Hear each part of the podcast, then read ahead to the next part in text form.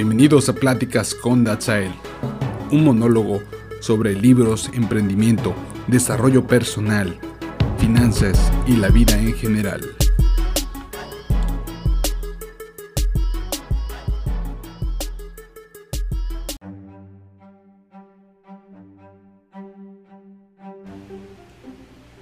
Hola, ¿qué tal? Bienvenidos más a otro episodio más de Pláticas con Datsael.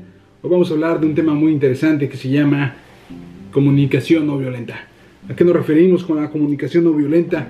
La comunicación no violenta habla acerca de cómo lograr comunicarnos efectivamente sin lastimar a nuestras contrapartes y cómo tener una mejor comunicación más clara y más efectiva.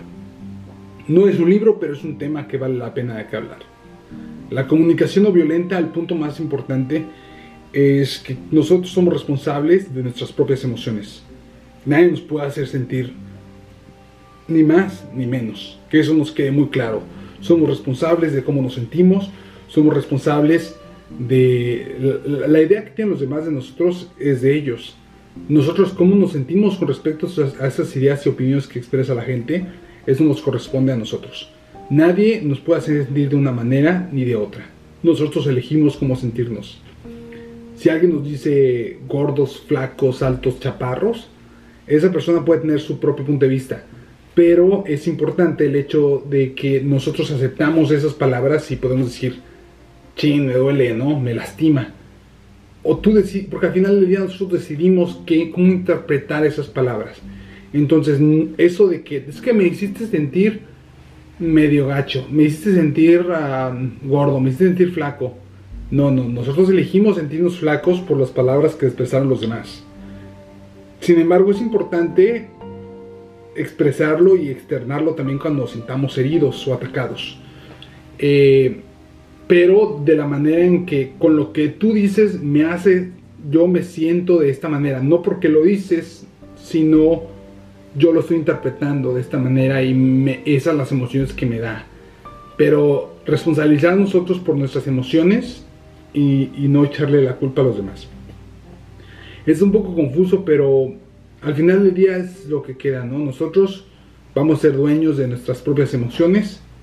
Lo se puede expresar, pero hay que expresarlo con nuestro, desde nuestro punto de vista. Yo me, cuando tú dices algo así, yo me siento así. No, tú no me has sentido. Yo me siento atacado, yo me siento triste, yo me siento feliz. Pero es desde el punto de vista personal. Otro punto importante es que a veces cuando tenemos una discusión con alguien, tenemos en cuenta que las, todos los sentimientos negativos son necesidades no cumplidas, ¿no?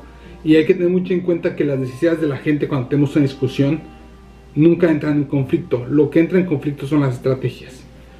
Yo quiero ir a... Yo quiero comida china, alguien más quiere pizza, ¿no? Entonces voy a discutir con esa persona no porque nuestra idea es que yo tengo hambre y él tiene hambre, ¿no? Y yo quiero comida china y él comida pizza, comida italiana. Entonces aquí el punto es enfocarse en la estrategia, cómo nuestras estrategias entran en conflicto porque no podemos ir a los dos lados. ¿no? Entonces, ¿cómo podemos satisfacer ambas necesidades? Por ejemplo, podríamos ir a un lugar donde sirven los dos tipos de comida o bien podemos pedir para llevar los dos tipos de comidas en dos restaurantes diferentes. Otro punto importante que es muy, muy, muy importante en la comunicación no violenta es eliminar palabras de culpa, juicio, críticas, de comparación, opresión, que nada más hacen que nuestra comunicación sean mala y miserable y tienen que ser evitadas. Pensar muy bien en todas las palabras que usamos y ver qué palabras realmente no agregan nada a la conversación. ¿Me entendiste? Inútil. ¿Me entendiste? Flojo. Oye, ¿por qué no vamos a caminar al parque? No seas Aragán. Esa parte de no seas Aragán no agrega nada a la conversación. Pero si cambiáramos de tono, dijéramos, hermano, José o Rodrigo, Rodrigo, ¿por qué no vamos a caminar al parque? Quítale lo aragán, quítale lo inútil, Quítale todas esas palabras que no agregan absolutamente nada a la conversación. Y empieza a darte cuenta cómo nuestras interacciones con las demás personas cambian totalmente. Hablamos, hay que decir las cosas sin ofender a la gente. Eso es muy importante. No ofender a las personas, no agregar palabras que no agregan nada, que simplemente insultan, que simplemente empeoran la comunicación. Porque automáticamente cuando agregamos un insulto o una comparación o un juicio, automáticamente estamos cortando un poco la comunicación. Podemos usar palabras más suaves. Oye, corazón. Oye, bueno, corazón a tu pareja. oye, el nombre de la persona. Pepe. Oye, Mangano. Me gustaría preguntarte algo. Oye, Rodrigo, me gustaría pedirte algo. Me gustaría que fuera así. Yo te propongo esto. Nada de decir, oye, pues sabes que yo he notado que ciertas acciones generan tanto. ¿Crees que pudiera ser posible si, oye, crees que pudiéramos mejorar en sinceridad de, pues es que nunca lo haces, ¿no? O sea, ¿qué te pasa? ¿Está mal o está bien? Eso de está mal o está bien, de ser juiciosos, de evitemos dejar de enfocarnos en la persona y enfocarnos más en las acciones. Que todo viene de parte, todo, todo nace de una necesidad.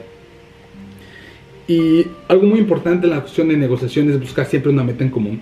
Cuando entramos en conflicto con la comunicación, busquemos lo que es mejor para los dos. Cuando tú le dices a alguien, sabes que yo quiero pizza, pero tú quieres comida china, le puedes decir, sabes que yo creo que podemos buscar una meta en común donde ambas necesidades sean satisfactorias.